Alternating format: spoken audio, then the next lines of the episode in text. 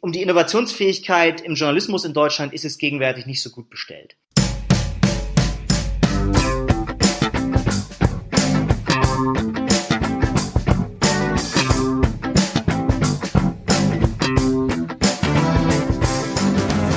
Bam, hallo und herzlich willkommen bei der Medienwoche, dem wöchentlichen Medienpodcast mit mir, Stefan Winterbauer von Media und nein, Überraschung, diesmal nicht am anderen Ende der Leitung mein lieber Kollege Christian Meyer von der Welt, der befindet sich nämlich im Herbsturlaub.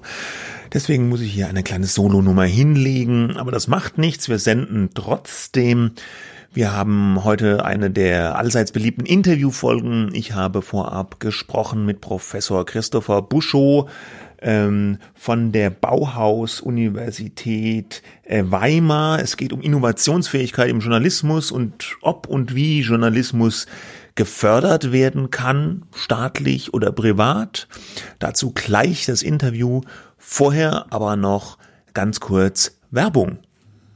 Über 350 SpeakerInnen und 100 Sessions. Das erwartet euch bei den Medientagen München 2020. Von 24. bis 30. Oktober rein digital. Tickets unter medientage.de. So, das war die Werbung. Der entsprechende Link zu den Medientagen findet sich auch nochmal bei uns in den Show Notes. Äh, gerne vorbeischauen. Jetzt aber zum Thema. Ähm, Professor äh, Buschow hat ein Gutachten erstellt, gemeinsam mit einem Kollegen, zusammen mit Professor Dr. Christian Matthias Wellbrock von der Universität Köln. Und ich habe mit Professor Buschow gesprochen über dieses Gutachten, das heißt die Innovationslandschaft des Journalismus in Deutschland. Hier das Gespräch, bitteschön. So, ich bin jetzt verbunden mit Christopher Buschow. Er ist Juniorprofessor für, Achtung, Organisation und vernetzte Medien im Fachbereich Medienmanagement an der Bauhaus-Universität Weimar. Habe ich das alles korrekt wiedergegeben? Ja. Das ist wunderbar, Herr Winterbauer. Ja. Hallo, Hallo und herzlichen Dank für die Einladung. Ja, kein Problem. Wir reden über Innovation im Journalismus und über ein Papier, was Sie gemeinsam mit Christian Matthias Wellbrock ähm, erstellt haben im Auftrag der Landesanstalt für Medien Nordrhein-Westfalen. Das Papier heißt Die Innovationslandschaft des Journalismus in Deutschland. Können Sie mir kurz umreißen, worum geht's dabei eigentlich und warum dieses Gutachten? Ja, also in dem Gutachten befassen wir uns ähm, mit Innovation, wie Sie schon gesagt haben. Und das ist natürlich ein sehr schillernder Begriff. Also im Journalismus war unser Eindruck, als wir mit den Arbeiten begonnen haben, dass Innovation häufig bezogen wird auf einzelne, als besonders innovativ wahrgenommene Akteure. Die New York Times oder so fallen da immer. Oder dass ganzen Gruppen von Unternehmen eigentlich abgesprochen wird, überhaupt innovationsfähig zu sein. Also weiß ich nicht, Regionalzeitungen oder so. Mhm. Und das fanden wir so ein bisschen zu, zu plump. Und deshalb haben wir gesagt, wir müssen uns damit eigentlich mal intensiv ähm, befassen. Und wir haben so, ja, ich sag mal, drei Ausgangspunkte, von denen wir in das Gutachten starten. Das eine ist, dass wir nicht nur auf die Akteure schauen wollen, sondern auch auf die innovationsbeeinflussenden Rahmenbedingungen. Das heißt, also wie, wie steht's eigentlich um die Ausbildung im Journalismus? Ist sie eigentlich innovationsbefördernd? Ähm, wie steht es um die Wissenschaft? Hilft die dem Journalismus, innovativ voranzukommen? Und gibt es eigentlich genug finanzielle Mittel für Innovation im Journalismus? Das war so ein, ein Punkt, von dem aus wir gestartet sind. Dann haben wir gesagt, ähm, im Journalismus gibt es eigentlich immer einen ziemlich starken Fokus auf neue Formate, vielleicht noch ähm, Inhalte. Aber was ein bisschen kurz kommt und wo ja auch Innovation stattfindet, sind natürlich die Produkte, sind die Darreichungsformen des Journalismus. Das sind auch die Geschäftsmodelle, die Finanzierungsformen des Journalismus. Und es ist auch seine Organisation. Also die Frage, wie eigentlich künftig redaktionell gearbeitet wird, wie Zusammenarbeit im Journalismus noch aussieht, das ist ja auch ein Bereich, in dem Innovationen mhm. ähm, erfolgen. Und da haben wir gesagt, gut, wir müssen eigentlich auch auf diese verschiedenen Innovationsfelder gucken und müssen sagen, was passiert da eigentlich so zwischen, und es gibt ja auch verschiedene Intensitäten von Innovation, zwischen, sagen wir, inkrementell auf der einen Seite und eher radikalen Innovationen auf der anderen Seite. Und das ist so ein bisschen der zweite Punkt gewesen. Und der dritte, der uns wichtig war und den wir als so eine Prämisse für das Gutachten genommen haben, ist, im, im, im Journalismus darf man nicht nur auf den wirtschaftlichen Aspekt der Innovation schauen, sondern muss auch immer überlegen, welche publizistischen Effekte hat denn eigentlich eine Innovation im Journalismus. Das muss man mitbedenken. Das ist in anderen Branchen keine Ahnung, wenn man Schrauben produziert oder so, natürlich weniger der Fall, aber im Journalismus ist das unseres Erachtens ganz, ganz wichtig. Und damit sind wir gestartet und haben gesagt, gut, jetzt ähm, schauen wir uns doch mal wirklich ganz evidenzbasiert an, äh, wie stellt sich denn die Innovationslandschaft in Deutschland dar? Wie stellen sich die Akteure dar? Wie stellen sich ihre Rahmenbedingungen dar? Welche Innovationsfelder werden bearbeitet? Welche sind eher äh, weniger bearbeitet bislang? Und das Ganze nicht nur, um diese Analyse zu machen, sondern dann eben auch zu sagen, was, was kann man dann tun? Denn unser Auftraggeber, die Landesanstalt für Medien, die hat natürlich gefragt, was, was kann denn vielleicht die öffentliche Hand tun, um die Innovationsfähigkeit im Journalismus in Deutschland zu steigern. Und da sozusagen haben wir dann, sind wir dann nicht nur bei der Analyse stehen geblieben, sondern haben eben auch, da können wir sicherlich gleich nochmal intensiv drüber reden, Vorschläge gemacht, was die öffentliche Hand tun kann, wenn sie denn die Innovationsfähigkeit des Journalismus steigern will, wenn sie das unterstützen will. Hat es denn, äh, nochmal da ganz kurz nachgefragt, hat es auch den Hintergrund, es gab ja diese Nachricht, hatten wir hier bei uns im Podcast auch schon mal thematisiert, dass der Bund jetzt äh, 220 Millionen Euro in die Hand nehmen will, um äh, äh, wie es heißt, äh, Journalismus, Medien ja zu fördern, zu helfen, Förderung der digitalen Transformation des Verlagswesens heißt es. War das auch ein konkreter Anlass für das Gutachten oder hat es damit nichts direkt zu tun? Wir haben eigentlich die Nachricht, dass der Bundestag das äh, Geld in den Nachtragshaushalt eingestellt hat. Die haben wir äh, erhalten, als wir mitten in der Arbeit am Gutachten waren. Okay. Das heißt, äh, es hat uns aber im Grunde nicht überrascht, denn wir sehen ja in immer mehr äh, auch Bundesländern und jetzt eben auch auf der Ebene ähm, des, des Bundes äh, verstärkte Diskussionen über die Frage, wie die öffentliche Hand also ob die öffentliche Hand sich in die Finanzierung des Journalismus einschalten sollte und wenn ja, wie. Und diese mhm. Diskussion, die sehen wir jetzt meines Erachtens schon länger und da ist jetzt sozusagen das, was wir von Bundesseite erleben, eben äh, ein Baustein. Und unsere Hoffnung ist natürlich, dass wir mit dem Gutachten einen kleinen Beitrag und vielleicht auch ein paar Diskussionsanstöße und Impulse geben können, was man vielleicht mit äh, diesen 220 Millionen Euro tun könnte wenn denn das Ziel der öffentlichen Hand auch ist, Innovationen anzustoßen. Mhm. Okay, äh, äh, tun wir das nochmal ganz kurz ein bisschen beiseite legen. Ich würde mit Ihnen ganz gern mal so einen kleinen Ritt machen durch die Medienlandschaft, was für Mediengattungen es gibt und wie innovativ sind die eigentlich? Oder kann man das überhaupt sagen? Ja, das können Sie mir dann ja sagen. Fangen wir vielleicht an mit der ja, größten oder dem reichweitenstärksten Medium, was wir immer noch haben, Fernsehen und in Klammern dann auch noch Hörfunk. Ähm, wie innovativ ist das Fernsehen in Deutschland? Ja, ich glaube, ich muss zunächst zwei Sachen vor, vorweg schicken. Das eine ist, was wir in dem Gutachten machen, ist, dass wir uns die bestehende Forschung im Bereich Innovation im Journalismus anschauen. Das heißt, wir haben selber keine Daten erhoben, sondern wir tragen das zusammen, was es gibt. Da ist der Forschungsstand in manchen Bereichen besser als in anderen. Gerade jetzt haben Sie den Rundfunk angesprochen. Da wissen wir ehrlich gesagt weniger. Äh, aber wir beobachten schon Entwicklungen, sage ich auch gleich ein paar Sachen zu. Mir ist aber auch noch eins wichtig. Es kann, glaube ich, nicht alleine nur um die Akteure gehen, also über die können wir jetzt gerne reden, aber ja, eigentlich müssen wir auch über die Rahmenbedingungen genau. sprechen. Das wollte ich dann im zweiten ähm, Schritt das, machen. Okay, ja. super. Ja. ja, prima. Nee, gut, dann lassen Sie uns direkt bei den Akteuren reingehen. Also was wir für die, für das Fernsehen oder für den Rundfunk feststellen, ist, dass Journalismus, und da muss man, das muss man, glaube ich, so klar sagen, ähm, im privatwirtschaftlich organisierten Fernsehen ja wirklich nur eine untergeordnete Rolle ähm, spielt. Also natürlich mhm. gibt es noch NTV und so, aber eigentlich ist es wirklich eine untergeordnete Rolle, die wir da sehen. Wenn man sich den öffentlich-rechtlichen Rundfunk äh, anschaut, der natürlich wesentlich mehr Journalismus äh, produziert, als das im privatwirtschaftlichen der Fall ist, dann muss man sagen, dass die in den letzten Jahren die Innovationsbemühungen erheblich intensiviert haben. Also man sieht das ja, dass zum Beispiel der SWR jetzt mit dem X-Lab ein eigenes Innovationslabor geschaffen hat.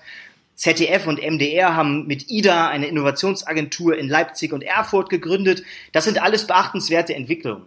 Aber man muss auch sagen, dass der öffentliche rechtliche Rundfunk natürlich gewisse Innovationsfelder hat, auf denen er nicht tätig werden kann der öffentlich-rechtliche Rundfunk, der entwickelt keine neuen Finanzierungsmodelle oder Geschäftsmodelle für den Journalismus. Das kann man hier nicht erwarten. Das dürfte er in der Form auch gar nicht. Ja, ja klar, weil er ist ja gebührenfinanziert, ja. Genau, Beitragsfinanziert, genau. Und deshalb, ja Genau, und deshalb ist das, äh, ist das für ihn kein Feld, auf dem er tätig wird. Da dürfen wir also von ihm keine Innovationsleistung erwarten. Ja.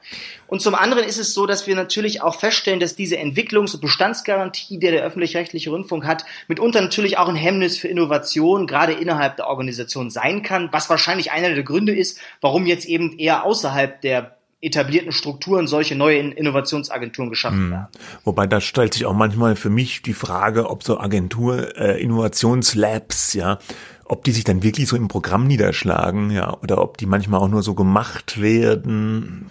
Ich will denen jetzt nichts unterstellen, halt, damit sie auch noch irgendwas mit Innovation machen, ja. Weil wenn man sich das Programm vom öffentlich-rechtlichen Rundfunk anguckt, gerade so jetzt zur Primetime, so richtig innovativ wirkt es ja bisweilen nicht, oder? Ich glaube, da muss man noch abwarten, was diese Agenturen was wirklich leisten können. Da ist, glaube ich, noch zu früh. Die sind auch, wie gesagt, äh, jetzt ja gerade erst im Entstehen ja, begriffen. Klar. Und ich glaube, es ist wichtig, dass die Forschung da zukünftig stärker draufschaut. Auf Stand der gegenwärtigen Faktenlage aus der wissenschaftlichen Sicht kann ich dazu jetzt gerade noch nichts ähm, mm. sagen. Da ist es noch zu früh, würde ich sagen. Aber mm. das braucht natürlich, ist völlig richtig, wir müssen das sehr genau beobachten. Und ich glaube, der öffentlich-rechtliche Rundfunk wäre auch gut beraten, diese Innovationsleistung transparenter zu machen. Ja? Mhm. Auch gegenüber der Öffentlichkeit, gegenüber den Gebührenzahlerinnen und Gebührenzahlern. Mhm. Und der Privatfunk, klar, die machen weniger journalistisch. Jetzt hat ja gerade vergangene Woche diese, diese Pro7-Doku äh, rechtsdeutsch radikal für Aufsehen gesorgt ähm, auf Pro7. Ähm, natürlich hat die auch für Aufsehen gesorgt, weil die sonst halt nicht so viel machen, aber weil es auch eine spektakuläre Doku war. Ne? Also ein bisschen was tut sich vielleicht da auch. Die merken natürlich auch, dass sie ein bisschen ja in der Verantwortung stehen oder auch so, äh, wir, äh, die nennen es immer Public Value äh, zu bieten. Ne? ne? Und deswegen da vielleicht auch ein bisschen mehr machen müssen, innovativer werden müssen, auch was Journalismus betrifft.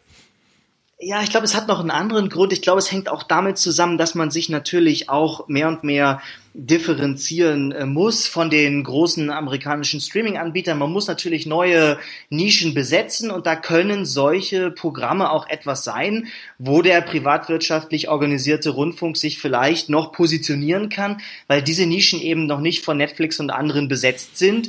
Also das hat vielleicht auch tatsächlich eine, tatsächlich getrieben auch durch einen äh, kommerziellen Ansatz, mhm. wobei ich das eine Vermutung ist. Das könnte ich jetzt nicht mhm. wissenschaftlich ähm, belegen, wäre aber stark zu beobachten und würde auch das äh, vielleicht stützen, was der jetzt ja nicht mehr äh, aktive äh, ehemalige CEO von Pro7 Sat1, Max Konze, immer gesagt hat, dass er sozusagen da auch das Programm äh, stärker lokal machen will, stärker regional, stärker auf Deutschland bezogen. Und das wird jetzt vielleicht von Pro7 Sat1 auch fortgesetzt. Aber das ist jetzt eher so, eine, so ein Eindruck, den ich so da ins Feld führen wollte. Das ist jetzt nichts, was im Gutachten bei uns mhm. tief betrachtet wird. Im Gutachten sind wir ja eher auf der Branchenebene und gucken, wie steht es denn insgesamt um äh, die Innovationsfähigkeit der, der Akteure, ohne jetzt einzelne herausgreifen zu können. Okay, ja.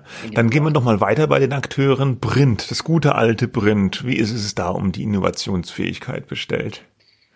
Da ist die Forschungslage wesentlich besser und äh, da sehen wir auch, dass es natürlich in vielen Redaktionen kleine Bemühungen gibt, um ja, ich sag mal, inkrementelle ähm, Veränderungen. Ähm, wir sehen natürlich auch, dass viele Veränderungen in Redaktionen nicht so sehr innovationsgetrieben ist, sondern eher auf Kostensparen aus ist. Wir sehen den allbekannten Stellenabbau. Natürlich sehen wir, dass, dass, dass ähm, Kosten gekürzt werden.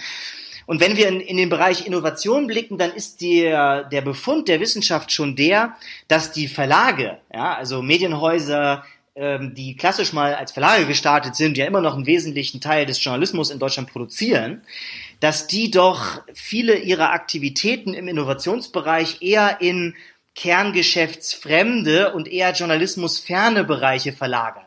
Also die großen Innovationsbudgets der, der, Medien, äh, der Medienhäuser, der Verlage, die verlagern sich eher in Digitalgeschäft, das nicht mehr so sehr journalismusbezogen ist. Das ist der Befund an der Stelle. Was ähm, wäre das? Das soll jetzt haben, nicht heißen, haben Sie dann Beispiele? Ja, es gibt natürlich eine Reihe von, ähm, von Beispielen, die, ähm, die, die klar äh, sozusagen sichtbar sind. Also Sie müssen sich ja nur den äh, Geschäftsbericht von Axel Springer ähm, angucken, wo jetzt im Digital Bereich das meiste Geld verdient wird. Das ist natürlich nicht der Journalismus, mhm. ja. Auch wenn dann natürlich mit Paid-Content-Modellen einiges erreicht wurde in den letzten Jahren. Aber die Rubrikmärkte, die sind da jetzt schon eine ganz wichtige Säule. Mein Kollege Frank Lobex, äh, der schreibt in einem Gutachten, das vor zwei Jahren veröffentlicht wurde, dass Axel Springer im Grunde genommen durch Rubrikmärkte eine neue Geschäftssäule gefunden hat im Digitalbereich. Und ähm, es wird auch spannend zu sehen sein, wie sich ein Unternehmen wie Axel Springer zukünftig journalistisch ähm, ausrichtet, welches überhaupt noch die Bereiche sein werden, die bedient werden. Mhm. Das wäre jetzt aber nochmal ein Thema ähm, für sich und ja. äh, würde jetzt wahrscheinlich auch zu weit führen, wenn wir das im Detail diskutieren. Ähm, aber insgesamt ist der Befund schon, die Digitalaktivitäten der klassischen Verlage, die fließen, oder die Innovationsbudgets in den Bereichen, die fließen jetzt weniger in die, in die journalismusbezogenen Felder. Mm, okay. Und äh, zu guter Letzt digital, ja. Gut, Digitalmedien sind häufig ja auch ja, Anhängsel von jetzt vielleicht auch einem TV-Haus oder einem Hörfunkhaus oder einem Printhaus. Trotzdem, ähm, wie ist da Ihr Befund? Es gibt ja auch ein paar ja. Digital-Only-Medien. Genau, also was wir uns auch noch anschauen, neben diesen jetzt schon besprochenen Kategorien, sind eben so Neugründungen. Auf mhm. denen werden ja teilweise hohe, große Hoffnungen gesetzt. Also denken wir nur so an sowas wie Gabor Steingarts Media Pioneer, ähm, eine Gründung, die ja erheblich gewachsen ist, auch in den letzten, in den letzten Jahren. Ähm, wir haben uns auch angeschaut, wie es um die Innovationsfähigkeit dieser Akteure steht. Die ist prinzipiell eigentlich sehr hoch, weil die starten ja auf der grünen Wiese, die haben noch nicht die Kostenstruktur der etablierten Häuser, die können Sachen vielleicht auch frischer und jünger denken. Das ist prinzipiell alles möglich. Ein Problem ist nur, dass es denen häufig an Finanzmitteln fehlt, mit denen sie überhaupt angeschoben werden können. Also viele wollen vielleicht was in Angriff nehmen, merken dann aber, wie teuer das eigentlich doch auch ist, solche Projekte überhaupt ähm, auf, ähm, auf die Schiene zu setzen. Das hat man ja auch bei Steingart gesehen, der ja ich habe die Zahl, ich glaube, es sind irgendwie zwei Millionen, die er aus seinem Privatvermögen eingebracht hat, wie er mal der Süddeutschen Zeitung erzählt hat. Und das sind natürlich erhebliche Summen, die da teilweise investiert werden müssen, wenn man wirklich etwas aufbauen möchte, was dann auch nicht nur komplett Nische ist, sondern auch eine gewisse Reichweite erzielt und auch Monetarisierungschancen äh, ähm, aufbaut. Ne? Also viele dieser Gründungen, die haben es sehr, sehr schwer. Wir gehen da im Gutachten auch detaillierter darauf ein, was eben deren prinzipiell eigentlich sehr hohe Innovationsfähigkeit dann doch wieder hemmt. Weil halt die Sache mit dem Geschäftsmodell so ein bisschen schwer ist. Ne? Die, die, die verdienen ja häufig alle erstmal kein Geld oder viel zu wenig Geld. Genau, die brauchen ja. viel Anschubfinanzierung. Äh, erstmal wird kein Geld verdient. Die, sie brauchen da auch ähm, Teams, die, die nicht so homogen sind. Häufig haben wir da Teams, die bestehen nur aus Journalistinnen und Journalisten. Mhm. Das ist natürlich bei dem Aufbau eines neuen äh, Medienunternehmens keine Option. Das ist, müß, müsste eigentlich klar sein. Aber häufig sind es eben, ja, ähm, Menschen, die sozusagen aus dem Journalismus kommen, die vielleicht mit dem gegenwärtigen Zustand dort nicht zufrieden sind und sagen, wir machen jetzt selber was und dann merken sie, ah, da gibt's eigentlich noch einen Verlagsbereich und den gibt's auch nicht grundlos ähm, und den müssen wir jetzt auch irgendwie aufbauen. Ja? Mhm. Also da gerät man schnell an äh, viele Barrieren und Stolpersteine, die man erstmal überwinden muss, um ein auskömmliches Geschäft auch als digitale Mediengründung überhaupt entwickeln zu können. Ähm, also das haben wir uns im Gutachten auch ähm, detailliert angeschaut. Da ist der Forschungsstand auch relativ gut ausgeprägt. Ähm, unter anderem war das auch das Thema meiner Dissertation, habe mich da genau mit dieser Frage beschäftigt. Was hemmt denn eigentlich dieses prinzipiell so große Potenzial von Neugründungen im Journalismus? Mhm. Sie haben ja auch in einem Artikel für EPD Medien, äh, Medienfachzeitschrift, äh, wo Sie die, die, das Gutachten zusammengefasst haben, da ist die Formulierung gefallen, dass äh, im Journalismus eine, Zitat, grundsätzlich innovationsskeptische Berufskultur vorherrscht. Das würden viele Journalisten sicherlich ganz anders sehen. Was meinen Sie denn damit? Damit meine ich, dass äh, aus guten Gründen Journalisten ja erstmal skeptisch auf Sachverhalte schauen. Das ist auch das, was wir von ihnen erwarten als Gesellschaft. Journalisten sollen ja auch skeptisch sein ihren äh, Beobachtungsgegenständen und ihren Berichterstattungsgegenständen gegenüber. Nur der Eindruck, und das ist jetzt nicht nur mein Eindruck, sondern das stützt eben auch die Forschung zu Veränderungsprozessen in Redaktionen, äh, die vorliegt, ähm, der, der, der Befund ist schon, dass äh, sich das gewissermaßen auch auf die Innovations- und Veränderungsprojekte in Redaktionen überträgt und dass wir dort dann eben auch Skepsis haben dem Neuen gegenüber, ob das Neue nicht vielleicht durch die Hintertür jetzt kommerzielle Zwänge einführt, die man eben im Journalistischen eigentlich nicht haben will, dass da Dinge, die doch eigentlich immer sehr gut gelaufen sind, jetzt verändert werden. Ähm, das ist der Grund, dass wir zugegeben ein wenig äh, zugespitzt formulieren, dass es da schon eine grundlegende Innovationsskepsis gibt, aber das ist eben durch Forschung auch ähm, belegt. Okay. Ähm, Ihr Gutachten zielt jetzt ja darauf ab, dass äh, solche Innovationen im Journalismus auch durch staatliche Mittel gefördert werden sollten, nicht wahr? Ähm, genau. Ähm, können Sie mir mal oder welche welche Arten von Förderung haben Sie denn da herausgearbeitet, die sinnvoll wäre? Ja, ich glaube, also ähm, vielleicht schieße ich da vorweg, wenn ich darf, noch einmal ja. kurz ähm, diesen Hinweis, dass habe ich eben schon gesagt, dass wir eben evidenzbasiert sehen wollten, wie stellt sich denn die Situation gegenwärtig im Journalismus dar? Und das, der, das Urteil ist eher skeptisch. Also wir sagen, um die Innovationsfähigkeit im Journalismus in Deutschland ist es gegenwärtig nicht so gut bestellt. Und da kann man sich fragen, wer kann da helfen? Und der Staat, die öffentliche Hand, kann ein Akteur sein, der da hilft. Und man kann sich dafür entscheiden, das, das zu machen. Aber ich glaube, man muss vorher drei Fragen beantworten, ob man so eine Innovationsförderung im Journalismus ähm, wirklich braucht und will. Und zwar muss man einmal fragen, kann der Staat eigentlich eingreifen? Also gibt es überhaupt eine Handlungsfähigkeit auf Seiten des Staates? Oder ist das etwas, wo der Staat gar nichts machen kann? Also zum Beispiel diese Berufsskepsis, die Sie gerade angesprochen haben. Mhm. Da sind dem Staat vielleicht, da kann er vielleicht gar nicht so gut eingreifen. Deshalb kann man sagen, naja, da wird es schwierig, was zu machen. Ja gut, er könnte schon, aber das äh, er, er ja, ist dann vielleicht nicht willkommen, sagen wir so. Also ja, genau, das ist ja, ja noch was. Genau, das ja. ist natürlich auch noch ein Punkt.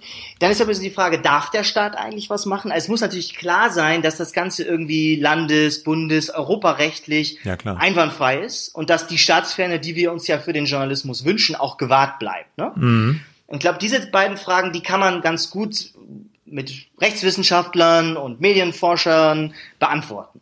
Aber es gibt noch eine dritte Frage und das muss dann politisch beantwortet werden, nämlich die Frage, soll der Staat denn eigentlich äh, eingreifen? Also sind die Probleme, die da bestehen, äh, eigentlich welche, die der Staat lösen sollte oder könnten die betroffenen Akteure die nicht viel besser auch selber lösen, selbstständig lösen? Und ich glaube, die drei Fragen muss man immer stellen, wenn man diese Diskussion über die Frage, soll die öffentliche Hand in der Innovationsförderung im Journalismus tätig werden, dann muss man diese drei Fragen vorher, vorher stellen. Und wir machen das im Gutachten eben auch im Klopfen sozusagen dann jeweils ab, wie sich äh, das für die Bereiche darstellt. Aber vielleicht stelle ich das mal kurz dar, was wir dann jetzt vorschlagen. Aber, aber dann sagen Sie doch mal, nee, dann sagen Sie genau. doch mal, äh, darf der Staat äh, äh, Journalismus fördern? Wie, äh, wahrscheinlich schon, oder? Sonst wären ja diese 220 Millionen Euro gar nicht legal, diese, die da jetzt äh, rausgetan werden sollen. Da, also ich bin von Hause aus nicht Rechtswissenschaftler, aber das, was ich sozusagen gelesen habe über diese Sachen und die Diskussionen, die es gibt, würde ich sagen, der Staat darf relativ viel tun. Also mhm. es gibt jetzt auch aktuell ein, ein Gutachten des ähm, Wissenschaftlichen Dienstes des Deutschen Bundestages, in dem das auch nochmal ähm, bestärkt wird. Also der Staat darf prinzipiell ziemlich viel, ähm, aber nicht alles, was er darf, sollten wir vielleicht auch machen. Ja Denn klar, das ist dann so, die dritte schon Frage. Wenn ja. nur der Anschein einer Einflussnahme durch die öffentliche Hand entsteht, dann hat es natürlich schon auf Wasser auf die Mühlen der Populisten. Und das ja, darf nicht, darf nicht passieren. Deshalb bin ich persönlich auch unzufrieden, wie diese 220 Millionen in den Nachtragshaushalt des Deutschen Bundestages gelangt sind. Denn da gab es keine Diskussion im Bundestag. Da wurde nicht darüber geredet und es gab auch kein Förderkonzept vorher. Das muss jetzt quasi im Nachhinein entwickelt werden. Und das finde ich problematisch, denn das hätte einer Diskussion im Bundestag äh, bedurft und das hätte dem Ganzen auch gut getan, wenn wir darüber geredet hätten und wenn wir vielleicht im Vorhinein auch Expertisen gehabt hätten, denn als Deutschland sind wir relativ spät. Wir haben eigentlich keine Tradition in der Förderung privatwirtschaftlicher Medien. Da gibt's eigentlich kaum was in mhm. Deutschland. Mm. Andere Länder sind da viel weiter. Die, die äh, skandinavischen Länder, die zugegebenermaßen auch kleiner sind, haben seit Jahrzehnten Presseförderung, ja, auch mit direkten finanziellen Zuschüssen und so. Ähm, da hätten wir uns also vieles abgucken können, was vielleicht gut funktioniert, was weniger gut funktioniert. Das ist leider alles verpasst worden, was ich persönlich sehr bedauere. Aber das gut. ist ja auch was, was zum Beispiel, Sie hatten ja eben auch schon Springer angesprochen mal. Springer Vorstandschef Matthias Döpfner ist ja gleichzeitig Präsident des Bundesverbands der Zeitungsverleger. Und der ist ja ein ganz deutlicher Gegner von äh, Presseförderung, von direkter Presseförderung, weil er sagt, das äh, gefährde die Unabhängigkeit, in dem Sinn, wie Sie das jetzt sagen. Er sagt aber auch, was wieder okay wäre, wäre, wenn es Staatsgeld gibt, sagen wir mal, für den Vertrieb oder wenn man die Mehrwertsteuer senken würde. Also das wäre dann so eine Art, in Anführungsstrichen, indirekte Forderung. Was halten Sie denn von der Argumentation?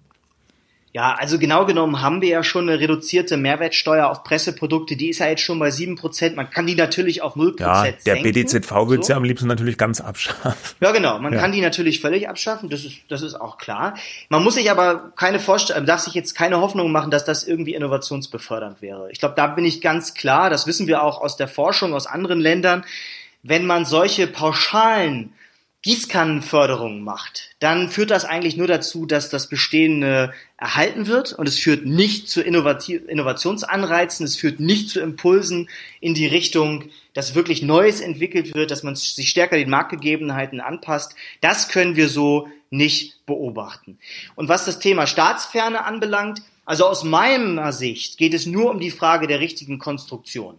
Mhm. Und ich können gerne darüber reden, welche Möglichkeiten es ergibt, auch direkte finanzielle Bezuschussung ähm, umzusetzen. Und ich sage mal so, das gibt's ja in anderen europäischen Ländern auch. Und ich habe jetzt noch nicht erlebt, dass jemand gesagt hat, in Schweden oder in Norwegen geht die Demokratie unter. Also mhm. das scheint nicht der Fall zu sein. Es geht darum, richtige Konstruktionen zu finden, die die Staatsnähe, äh, Staatsferne, die wir uns wünschen, auch wirklich garantieren und Staatsnähe eben ausschließen. Mhm, mh. Können wir gern drüber reden, welche Wege das sein könnten. Da gibt es viel Diskussion. Die Forschung hat in den letzten Jahren dazu auch ähm, Vorschläge gemacht. Leider sehe ich die nicht in der, in der medienpolitischen Diskussion. Da wäre meines Erachtens auch gut daran getan, das einzubeziehen. Mhm. Ja, okay. Also Sie sagen, es gäbe Möglichkeiten, sozusagen die Staatsferne, die Unabhängigkeit zu wahren, aber auch die Medien trotzdem äh, zu fördern, die auch direkt zu fördern. Ähm, ich glaube, da müssen wir jetzt nicht allzu sehr ins Detail gehen, äh, sondern einfach halten wir mal fest, nach Ihren Erkenntnissen gibt es solche Möglichkeiten oder gäbe es solche Möglichkeiten. Sie haben ja aber auch schon am Anfang gesprochen, äh, es geht auch um so Rahmenbedingungen, zum Beispiel Ausbildung oder so, die vielleicht wichtig sind, um Innovation zu fördern. Haben Sie da vielleicht noch ein, zwei Beispiele, was es da für Rahmenbedingungen geben könnte, wo man sich so was fördern könnte oder was man anders machen müsste? Ja, also das eine sind eben diese direkten finanziellen Unterstützungen, die wir, über die wir jetzt gerade gesprochen haben, die wir uns nicht vorstellen äh, als ein dauerhaftes an den Tropf des Staates hängen von, von äh, journalistischen Akteuren, sondern eben als Anschubfinanzierung, als Impulse für Projekte, die dann potenziell auf eigenen Beinen stehen können nach einer Phase der Anschubfinanzierung.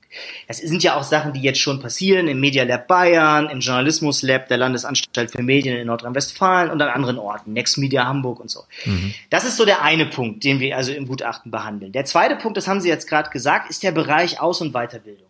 Was wir feststellen ist, dass eine, was Sie gesagt haben vorhin schon, nämlich, dass es innerhalb der, des, der äh, Journalistinnen und Journalisten eine gewisse Innovationsskepsis gibt. Es gibt aber auch Defizite in der Ausbildung. Wir merken, dass Innovation und Innovationsmethodiken und auch Entrepreneurship Dinge sind, die in der Ausbildung an Universitäten, Hochschulen, an Journalistenschulen im Grunde genommen noch zu kurz kommen.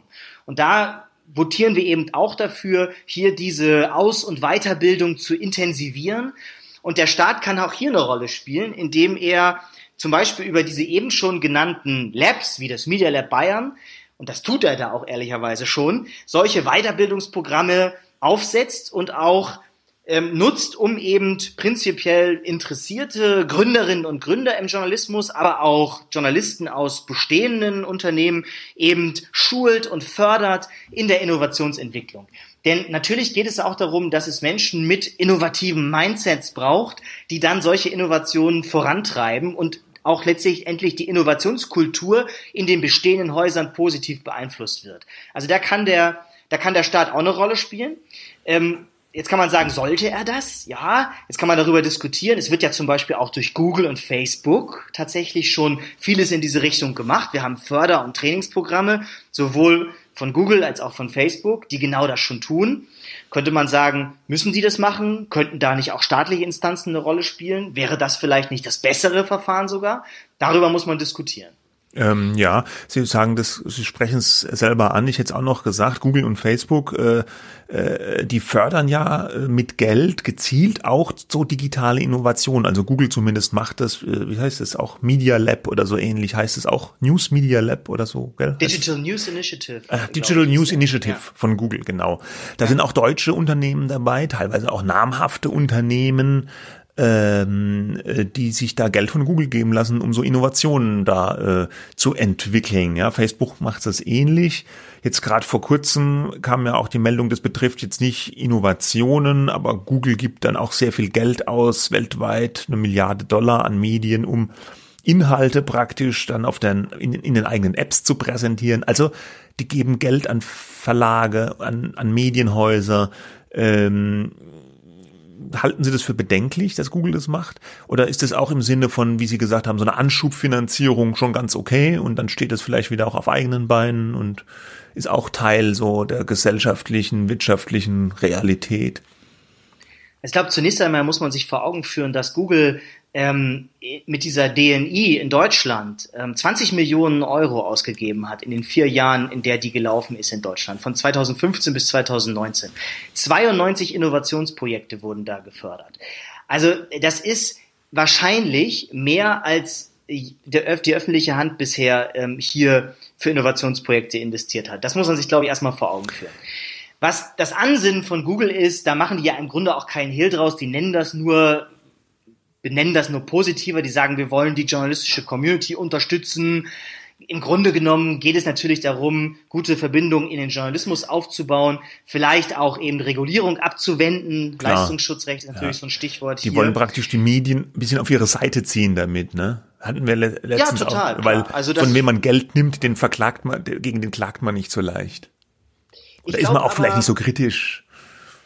Ja. das Bedenkliche bei der ganzen Sache ist tatsächlich, dass aus meiner Sicht, dass, ähm, und das ist jetzt gerade in der aktuellen Studie, die erscheint jetzt Ende Oktober von Kollegen von Netzpolitik, Ingo Dachwitz und Alexander Fanta haben die gemacht, ähm, diese Studie. Und die untersuchen da, äh, was sind eigentlich die Impulse gewesen, warum Google das gemacht hat. Und wir haben auch die Akteure, die ja mitgemacht haben, also diese Leute, die mhm. diese 92 Innovationsprojekte ähm, von Google finanziert in Deutschland ähm, durchgeführt haben. Ähm, was, was war eigentlich äh, die, die Motivation auf deren Seite das zu machen? Und die finden daraus, und das fand ich, fand ich sehr bemerkenswert, dass zum Großteil gesagt wurde, wir hätten die Innovationsprojekte, die Google finanziert hat, hat, die hätten wir nicht machen können ohne das Geld von Google. Mhm. Und das ist ein Riesenproblem, ja. Also, dass die Gelder offenbar in den Verlagen und in den Neugründungen nicht zur Verfügung stehen für diese Innovationsprojekte, dass dann Google einspringen muss.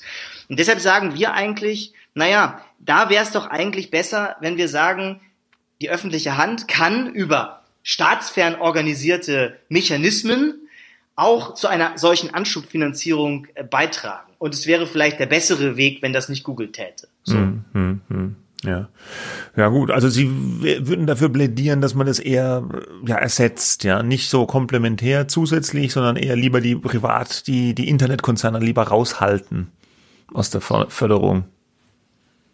Ja, also ich sag mal so, ähm, bei Stiftungen haben wir dasselbe Thema. Also viele setzen ja auch Hoffnungen auf Stiftungen, die mhm. zukünftig Journalismus finanzieren. Gibt es im Ausland ja auch eher ist verstärkt. In den USA ne? sehr verbreitet, ja. genau, richtig, richtig. In den USA viel stärker ausgeprägt, dieser äh, Non-Profit-Journalismus. Das ist auch tatsächlich sehr wichtig in vielen Bereichen, wo investigative Recherchen nicht mehr ohne weiteres möglich sind, weil die finanziellen Mittel nicht vorhanden sind und so weiter. Ähm, aber auch bei Stiftungen haben wir wieder dieselbe Frage. Ja? Wie stellen wir sicher, dass nicht die Agenda der Stiftung irgendwie durchschlägt auf äh, diese Projekte, die da finanziert werden. Das ist also auch wichtig, dort Mechanismen zu bauen. Ja, mhm. dasselbe gilt für Privatunternehmen. Also ich glaube, es ist ziemlich klar, Google hat damit keine anderen Interessen als PR-Interessen verfolgt. Also manche haben ja auch gesagt, Google will da Ideen stehlen oder Einfluss auf Inhalte nehmen oder so. Das ist, glaube ich, ausgemachter Quatsch. Das muss man, glaube ich, klar sagen. Da zu diesem Ergebnis kommt auch die Studie mhm. von den Kollegen. Ähm, aber trotzdem, aus meiner Sicht wäre es schon besser, wenn ähm, letztendlich die öffentliche Hand, äh, also letztlich wir alle, dann sozusagen Mechanismen finden, wie wir es eben schaffen, solche Anschubfinanzierung für Innovationsprojekte auf den Weg zu bringen. Und aus meiner Sicht wäre es der bessere Weg, ähm, sozusagen äh, ähm, staatlicherseits Programme aufzusetzen, die, und ich betone es nochmal, natürlich staatsfern organisiert sein müssen, wo es aber Wege gibt, die wir auch im Gutachten äh, klar benennen. Mhm, mh. Okay. Ähm, ja, dann sagen Sie es vielleicht doch nochmal, wie das geht. Kann man das kurz zusammen irgendwie in einfachen Worten sagen, wie das staatsfern gemacht werden kann, äh, dass der Staat da nicht ja, durchregieren kann bei so einer Förderung? Also im Grunde genommen sind es drei Wege, die in der Diskussion sind und man muss die mal abwägen, man muss auch mal überlegen, was das, was das jeweils bedeutet. Wir brauchen da sicherlich auch noch weitere ähm, Forschung, vielleicht auch Experimente, aber im Grunde genommen kann man es zusammenfassen auf drei Wege. Das eine ist zu überlegen, es gibt ja schon pluralistisch zusammengesetzte, gewissermaßen gesellschaftlich repräsentative Gremien also von den Landesmedienanstalten oder die Rundfunkräte, über die man natürlich so etwas bewerkstelligen könnte. Ja? Die sind sozusagen pluralistisch zusammengesetzt ähm, und repräsentieren die Gesellschaft. So, das mhm. ist ein Weg, über den man diskutieren kann. Der zweite Weg ist, dass man weisungsunabhängige Expertenjuries baut. Ähm, das ist zum Beispiel was, was die Österreicher machen. In Wien gibt es ein Förderprogramm, die Wiener Medieninitiative, an der ich auch mitwirke als Wissenschaftler und in dem wir ähm, als Expertenjury tatsächlich über den Innovationscharakter von Projekten entscheiden und auch in Abwägung der jeweiligen Innovation, die ein Projekt verspricht, auch darüber entscheiden, ob diese gefördert werden können oder nicht. Ist nicht so repräsentativ, aber ich würde mal sagen, ist mehr Expertise drin, nicht? Mhm. Im Vergleich zu der, zu den Gremien. Und die dritte Variante ist so eine Art von Peer Group Bewertung, könnte man sagen. Das ist ein Verfahren, das aus der Wissenschaft bekannt ist. Zum Beispiel gibt's in der deutschen Forschungsgemeinschaft, da ist es so, da entscheiden die Fachkolleginnen und Fachkollegen darüber, welche Forschung gefördert wird. Und genau dasselbe könnte man sich auch für den Journalismus vorstellen, dass also andere Journalistinnen und Journalisten schauen, welches Projekt ist innovativ, durchschlagskräftig und welches sollte gefördert werden. Das sind so drei Varianten, die in der Diskussion sind, über die man eben sicherstellen kann, dass der Einfluss der öffentlichen Hand bei der Vergabe der Mittel dann tatsächlich auch reduziert ist. Man kann weitere diskutieren, Stiftungskuratorien und so weiter, aber ähm, das sind die Wege, die jetzt im Primären jetzt gegenwärtig auch diskutiert ähm, werden. Mhm. Gut, zum Schluss kommen wir nochmal vielleicht ganz kurz auf diese 220 Millionen Euro zurück, die ja jetzt da im Raume stehen und wo Sie selber auch schon gesagt haben, wo ja noch nicht so ganz klar ist oder überhaupt noch nicht klar ist, wie die denn jetzt verteilt werden sollen an die Medien.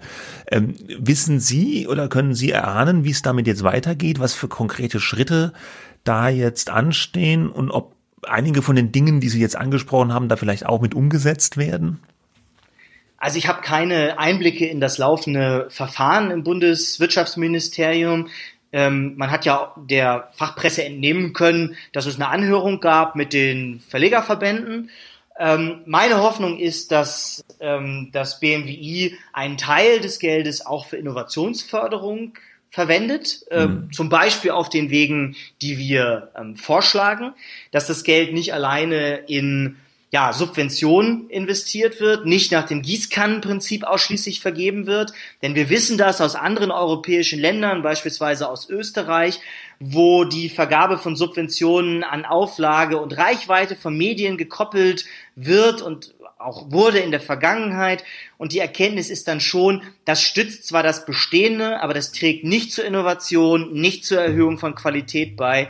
Und das wäre ja etwas, was jedenfalls ich mir wünschen würde, wenn die öffentliche Hand schon finanzielle Mittel in privatwirtschaftlich organisierten Journalismus investieren möchte, dass wir dann eben auch darauf setzen, dass Innovation, Qualität gehoben werden. Und das wäre etwas, was ich als Hoffnung mit dem Programm des BMWI verbinden würde, aber ich weiß gegenwärtig nicht mehr über den Stand der Diskussion dort.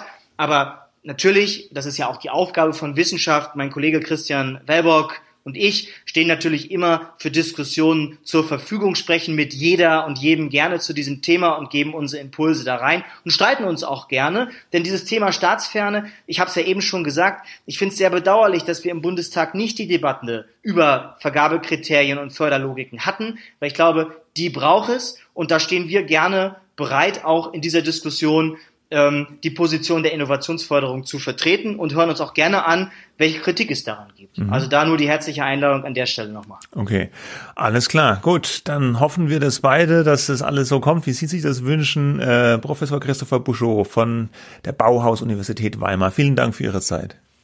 Vielen herzlichen Dank.